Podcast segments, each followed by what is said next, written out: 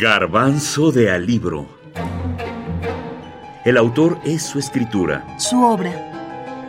Fyodor Dostoyevsky, Los Hermanos Karamazov. Los temas.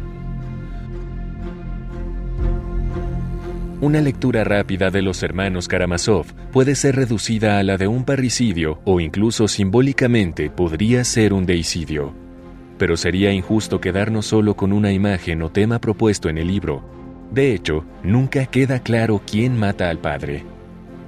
Cuando era muy joven, Fyodor Dostoyevsky recibió con indiferencia la noticia de que su padre, un déspota libertino muy parecido al papá Karamazov, había sido asesinado por sus siervos.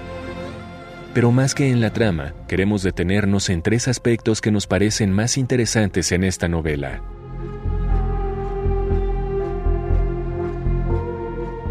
Desde las primeras páginas, el autor nos avisa que su obra es una adaptación, una variación le llamaríamos ahora, de Los bandidos, libro de Friedrich Schiller, y nos lo recuerda cada que puede a lo largo de las páginas de Los hermanos Karamazov. Casi nos obliga a leer el título de Schiller antes de continuar con su obra. La influencia de Schiller en la obra de Dostoyevsky solo la podrá determinar quien lea a ambos autores. Los expertos dicen que la obra del primero influyó en el contenido y la forma del segundo. Descubre las novelas de Walter Scott, el gran romántico escocés, de Ivanhoe, todas estas grandes novelas históricas de caballeros medievales, que por supuesto a los 14, 15 años de edad iluminan su imaginación y quizás sean el primer este, eh, germen para eh, querer hacerlo a él también novelista. Inmediatamente después descubre a Schiller y a Hoffman, pero sobre todo Schiller, el autor de William Tell, ¿verdad? ¿Te acuerdas de William Tell? El gran amigo del Sturm Drang de, junto con Goethe, ¿verdad? Del gran romanticismo alemán. Eso es muy importante para entender esa vena idealista romántica alemana, casi metafísica, de, es un romanticismo, digamos, alemán y luego inglés, que es el primero en el que se arriba Dostoyevsky, es muy importante Schiller, no solo para él, para todo el primer siglo, eh, primera mitad del siglo ruso, Schiller es así como una bomba de tiempo, ¿verdad?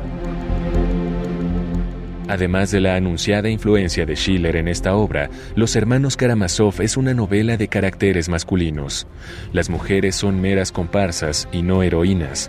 Existen, pero no son importantes. El tercer aspecto en el que nos gustaría poner atención es en esta parte que se puede leer de manera independiente, en la cual Iván le pregunta a Alyosha si quiere oírlo. Soy todo oídos, dice Alyosha. Mi poema se titula El Gran Inquisidor. Es absurdo, pero quiero que lo conozcas, le informa Iván. Konstantin Mochulsky, crítico literario ruso, afirma que el inquisidor es un hombre que racionalmente se ha impuesto el amor por la humanidad y cuya mayor tragedia consiste en haber perdido la fe. Este anticristo es en realidad un falso Cristo y se opone a Cristo en nombre del propio Cristo.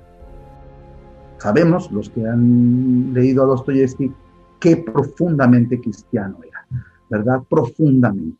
Y parece ser que este es el primer momento donde él asocia cristianismo original, primitivo, elemental, el verdadero cristianismo, el eslavófilo, el del pueblo, con justamente ese pueblo que tampoco conocían los demás. Entonces, por eso siempre él va a ver como que en los oprimidos, los humillados, los obajados, los vilipendiados, ahí está el verdadero amor de Cristo, este Cristo telúrico, del que él va a hablar constantemente en sus novelas y sobre todo más hacia el final. Eloy Urroz, escritor mexicano.